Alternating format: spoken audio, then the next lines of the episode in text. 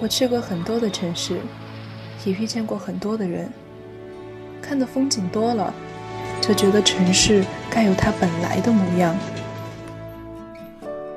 我不知道我该用什么言语去形容我所在的这座城市，我只知道我已经习惯了这座城。我喜欢夜深人静行走的感觉。我也喜欢在拥挤的地方看人来人往。也许有一天，也许有一天我会离开，我会离开。也许有一天我还会回来，我还会回来。与世界侧耳倾听。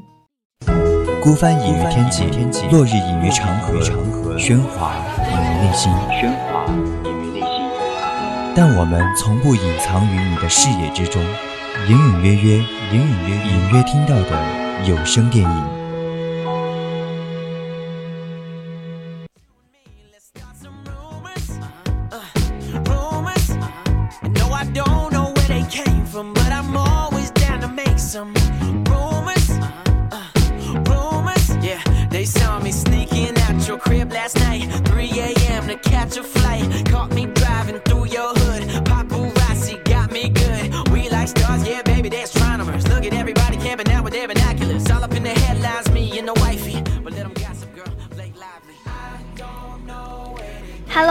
家晚上好呀！主播满月邀请你锁定 FM 一零零 VOC 广播电台，在每周四晚上九点到十点钟的直播栏目侧耳倾听。Hello Hello，各位听众朋友们，大家晚上好呀！欢迎收听我们今天的隐隐约约，我是你们非常陌生的主播小葵。小葵是我们侧耳的第二期。很可爱的飞行嘉宾，怎么样？确实，非常的紧张，有点激动。其实，对我也很紧张，但兴奋着，痛并快乐着。像小葵平时喜欢看电影吗？嗯，当然是喜欢看了，不然怎么会来我们隐隐约约呢？对吧？垂涎已久吗？对对，我已经期待很久了，终于来了。对，那以后以后常来常来做客，一定会。那你平时就是看什么类型的？就是像青春校园，还是家庭伦理这些？嗯，其实因为我比较喜欢看电影，就会都看一些，涉猎广泛。对对对对对。但是呢，我最喜欢看的还是动画片，就毕竟我们都有一颗童心。对对对。哦，是动画电影。对对对。像动画电影，就我比较知道的、了解一点，就是。迪士尼还有皮克斯出版的，就都很经典。对，嗯，迪士尼和皮克斯的，我觉得都非常的好看。对，就很有价值。嗯嗯，他们的嗯观点啊那些，我都会觉得。嗯，非常不错，对对对。然后像上上上期跟佳薇师姐好像做了一期，就是皮克斯的，就是做了一期《飞屋环游记》，嗯，真的也很惊艳那部电影。嗯嗯，对，《飞屋环游记》，我的朋友看过的都说很绝，都推荐我去看。不过我还没有来得及，有时间一定看。嗯嗯嗯，是是黄维相思里的 相思里的那个迪士尼。嗯嗯，那你最近有什么电影看了吗？最近因为嗯我们专业原因嘛，我们老师给我们推荐了一部电影叫《头脑特工队》，不知道有没有听说过？哦，那我听说过，它很出名，就是说，嗯，它是一个挺专业的一个电影，就是关于心理方面的。对，哦，对，刚好你是心理学专业。对对，它是关于我们头脑的一部，就是讲述头脑的。脑子里面的一个东西的电影，等一下我们细说好吧？嗯，好好好，OK，那我们就现在和听众朋友一起聊一聊《头脑特工队》这部电影吧。听众朋友们，如果对这部电影感兴趣的话，可以在荔枝 APP 上搜索 VOC 广播电台，关注并收听我们的节目。是的，不仅如此，你还可以加入我们的 QQ 听友四群二七五幺三幺二九八，同时也能在微信公众号上搜索 FM 幺零零青春调频。欢迎您持续关注我们的节目。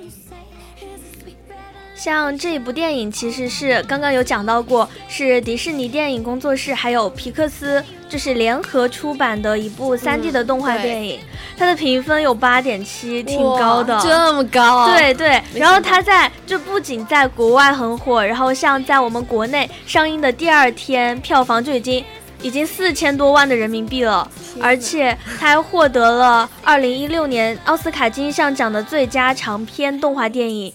我只能说他值得，他真的值得，太牛了！对对，就无论是小朋友还是像我们一样这种大朋友，都可以在这部电影里面找到快乐，然后找到价值。对，没错。嗯，其实皮克斯他用最简单的方式，他告诉我们头脑中情绪的变化，还有嗯感情的珍贵呀。嗯，刚刚也说了嘛，哪怕是孩子都能看得很清楚。其实这就是他们的厉害之处。嗯，而且这部就是这部电影，它的一个创作灵感其实是来源于他的小女儿，他的小女儿就只有十一岁。然后导演有一次发现他的女儿不知怎么样，就是从活泼开朗有点变得开始沉默寡言了，所以他们一家人就是想尽了各种办法，想要开导一下他的女儿。所以这部电影里面的小主人公，也就是嗯我们我们导演自己的女儿。哦，原来是这样，之前有，之前就之前有听说过，是有原型在的。对对对，其实我感觉这个也。挺挺跟现实生活挺像的，像我妹妹，她就开始上一年级了。然后她小时候就是上小班啊、中班的时候，就是每天都能看着她咧着一口白牙，无忧无虑。对，就是从就是从从上了大班开始，就觉得她不是。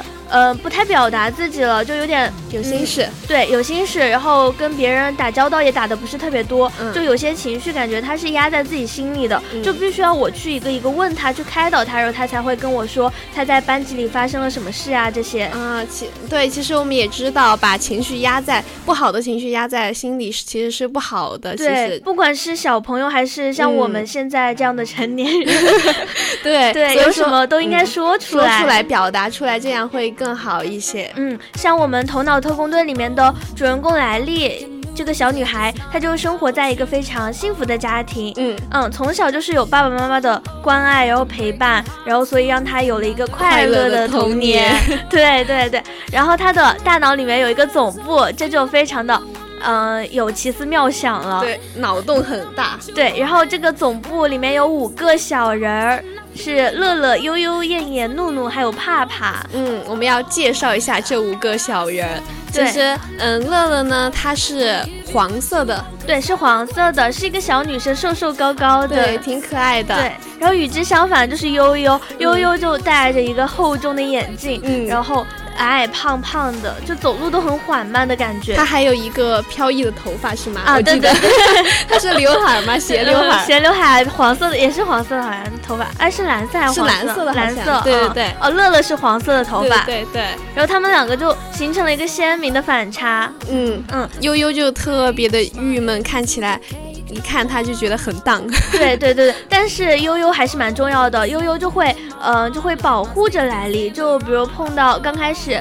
哦，是悠悠哦！我讲到帕帕，是帕帕，帕帕。那我就讲一下帕帕，帕帕是紫色的，他就一直保护着莱利。就比如刚开始，嗯，怕莱利碰到了，对，插插座板很危险，然后他就控制着那个操纵台，对，把它往后退。我感觉真的很像控制赛车啊，就很像遥控器，对，遥控器玩赛车，玩赛车一样。对，嗯。然后大家通过这些名字，哦，还有还有怒怒，还有少了两个人啊，还有怒怒，怒怒是红色的，嗯，他会冒火，他生气的时候，他头顶冒黄色，对，黄光，黄光，黄色的光，对对对。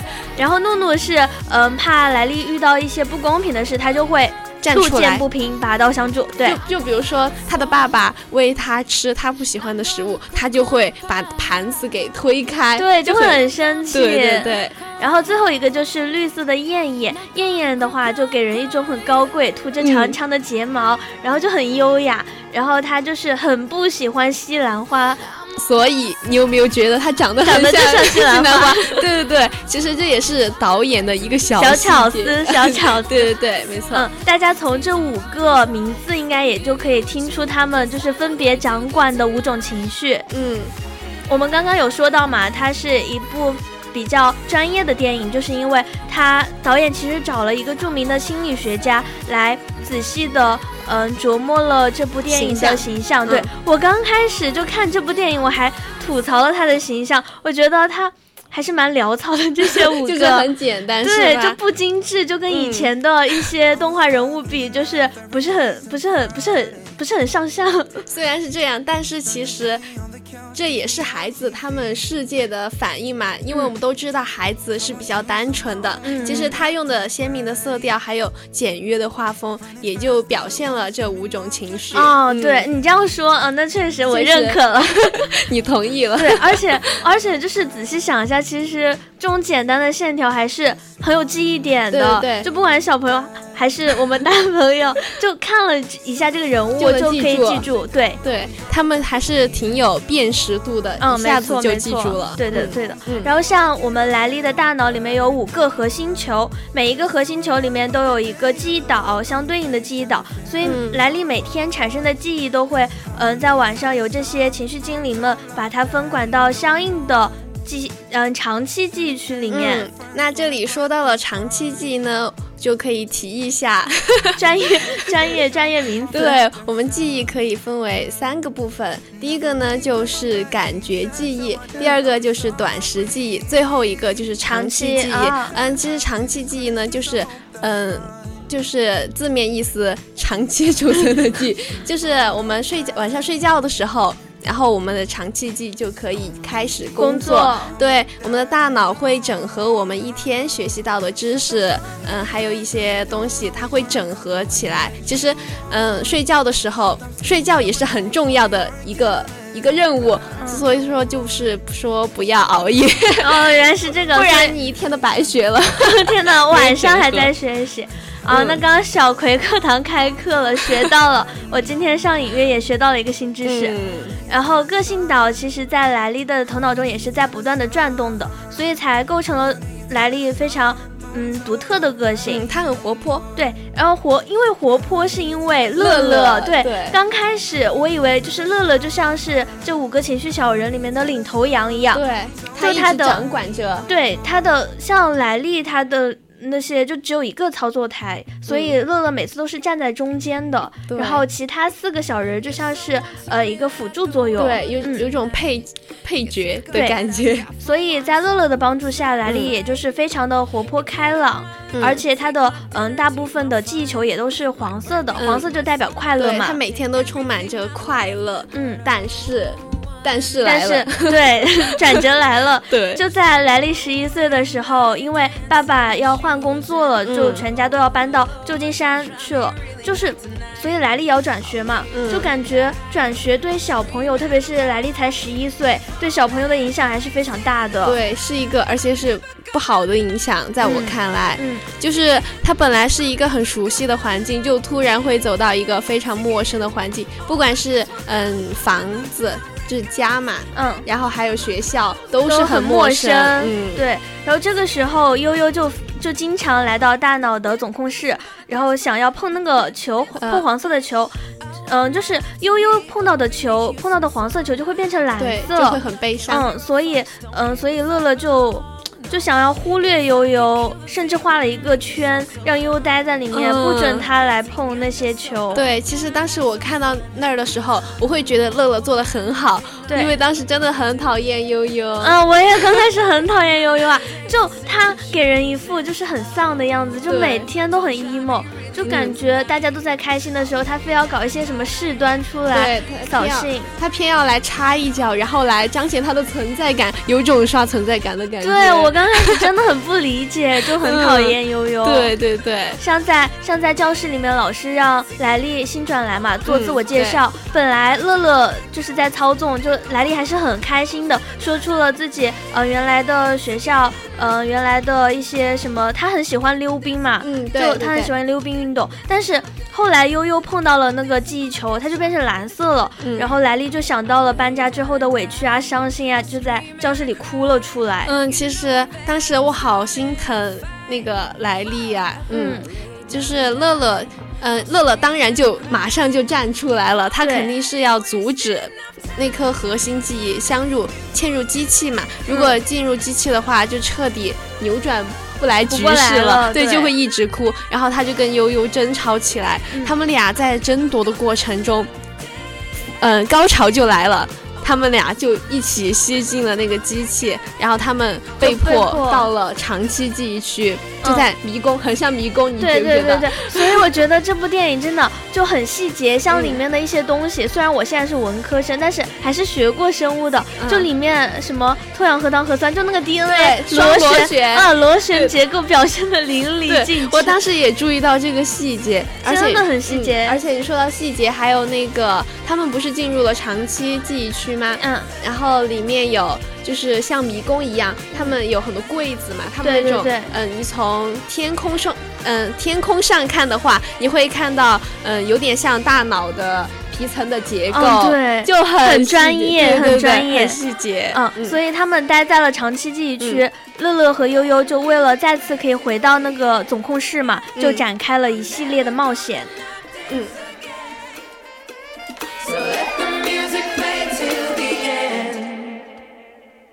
Why did it stop?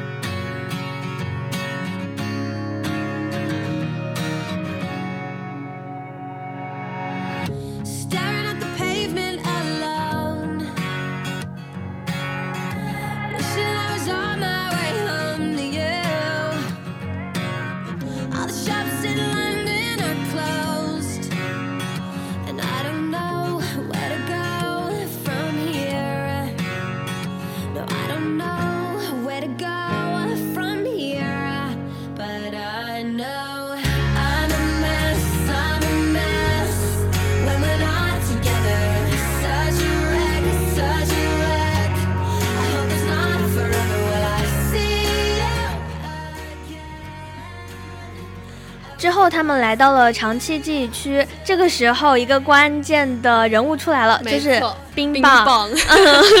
不愧是 A 一。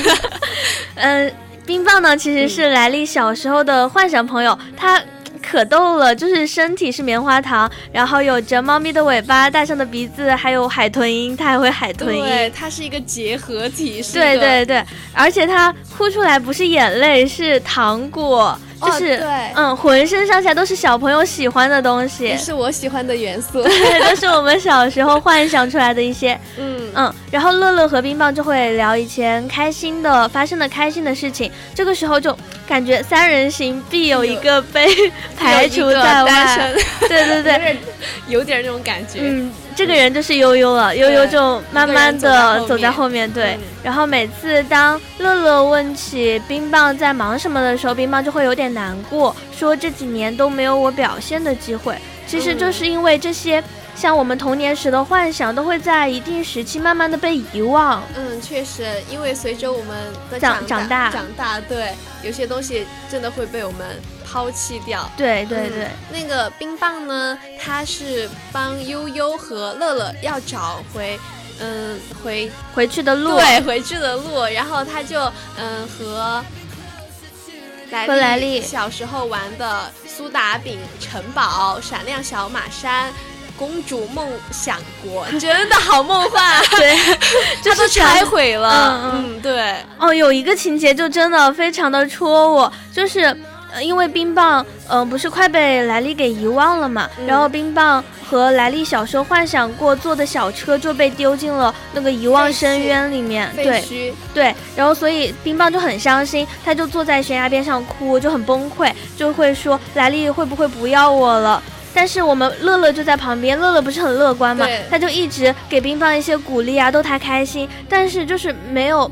没有什么作用，反而是无济于事的，怎么哄都哄不好。嗯，这个是对。这个时候悠悠来了，嗯，确实，嗯，悠悠他就坐在了冰棒旁边，然后听他诉说这些事情，然后也体会到他的伤心嘛，然后悠悠也会安慰他。就是当时我突然发现悠悠就并不那么讨厌了。嗯，对，其实我当时也是发现，原来它是有有作用的，对，有作用的，就是有点共情的感觉。对，就会开始有点反转了，对这个人物的看法，就是从这儿开始反转。嗯，其实当时我看到这儿的时候，我也会觉得，嗯，我会有点触动，是因为。就是比如说我们自己难过的时候，其实我希望的是，嗯，周围的朋友可以跟你共情。对，其实他可以不用怎么，嗯，安慰我之类，他只用他只用。倾听，对，倾听陪在我身边，我觉得这是最好的。然后等我自己哭完，然后我自己就会缓过来。对，其实有的时候我们在悲伤的时候，那种强颜欢笑，其实就是治标不治本的。所以从这也可以看出来，像悲伤的情绪，它也是有积极的作用的。嗯嗯嗯。后来乐乐和冰棒就掉进了一起掉进了嗯存放长期记忆的垃圾悬崖里面。然后在悬崖下面啊，此时最大的泪点来了，就是他们试图坐那个彩虹火箭飞上去嘛，飞上悬崖，然后想回去总部，但是尝尝尝试了两次，好像都失败了。最后冰棒跟乐乐说：“嗯，你再尝试一次吧，这次肯定会成功的。”我当时还想着他为什么这么坚决的 说这么肯定，对，结果啊，结果真的很泪目。就是他们最后一次尝试坐坐那个火箭回去的时候。冰棒就是中途从火箭上面跳下去了，唉，家人们都给我哭 好吗？这太泪目了。对，嗯，冰棒还对那个乐乐说，请他代替代替冰棒送莱利去上月球好吗？天呐，真的泪目了。其实，嗯，冰棒就像小时候我们最贴心要好的朋友一样，我们长大了的话，我们长大之后呢，嗯，其实他一直都停留在原地。所以，其实冰棒他会一门心思的对，就是小主人好嘛。对对对。哪怕就是小主人有了同学呀、朋友，还有其他的爱好，早就把登陆月球这个梦想忘了。对，已经忘记了。但是冰棒他一直没有忘记，他会一直记住啊！真的好泪目啊。对啊，冰棒知道他已经陪伴了他一段时间了，他的任务已经完成了，所以他宁愿把自己留在长期记忆的垃圾堆里面，然后。让其他情几个五个情绪小伙伴陪着莱利成长啊！天哪，我想着，我现在还是觉得会很泪目。对我也是。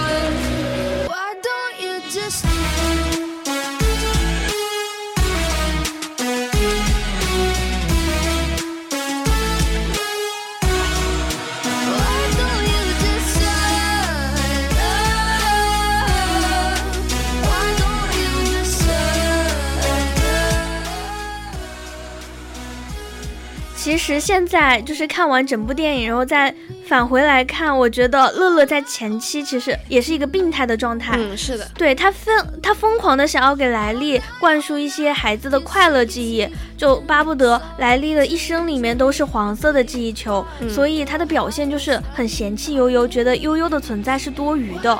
对对对，其实再来的表现就是当露露啊、燕燕呀、帕帕播放记忆球的时候，他总是要嗯把别人的球摘下来，他只想让自己的球，把自己快乐的球放上去。其实这样也是嗯有点霸权主义的感觉。是是是，就是最后还有最后，他想通过就是传送通道直接回去。嗯，他给他当时给悠悠说的是，如果你进来快乐中枢记忆就会被你影响，孩子需要的是我，他就丢下了悠悠。对，这这一段看得我心梗，就是因为悠悠碰到球，它就会变成蓝色，就不想让悠悠进管道。嗯，但是后来悠悠也发现了，就是在滑动最后一个快乐的中枢记忆球的时候，它一滑就变成了一个蓝色，然后再一滑又是蓝，又是黄色，就是他才醒悟过来，一个球其实一个快乐其实有两面性的。所以这个时候他又回过去找悠悠了。嗯，确实，嗯，其实这里嗯体现了几个人类。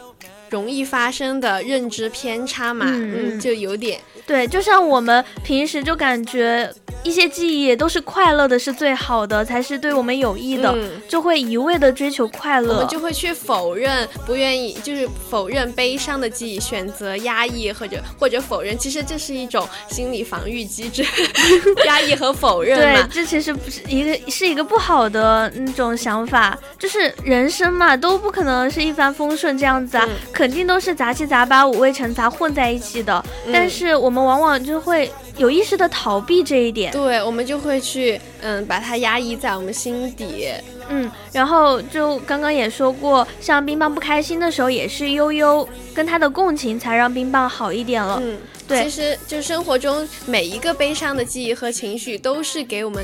创造一次发泄的机会，我们需要去把它发泄出来，这样我们嗯才会真正的好起来。对，然后嗯，记忆球其实有一个点，就是记忆球每次被悠悠一碰就变成蓝色，但是被其他四个那个呃三个嗯小人碰就不会变色，就说明乐和优其实就是一个孪生的关系。对，就是有忧必有乐，就这也是悠悠存在的意义。嗯，其实最后乐乐他也明白了，唯有面。面对、接纳、拥抱悲伤，才可能真正的拥有更丰富的情感、更多层次的快乐。我觉得说的很对。对，但是我我现在还是摸不着头脑，就是那为什么悠悠刚开始就要一直去碰，就止不住，感觉控制不了自己去碰那个球？就我觉得还是这个点，我还是没有怎么明白，是因为是因为他他他他他他要转学吗？啊，我觉得。问到我了，问到我了，是吧？嗯，其实我觉得应该是因为他想，就是之前我说的想刷存在感吧。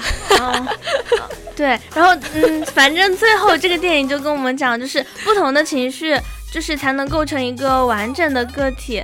所以悠悠。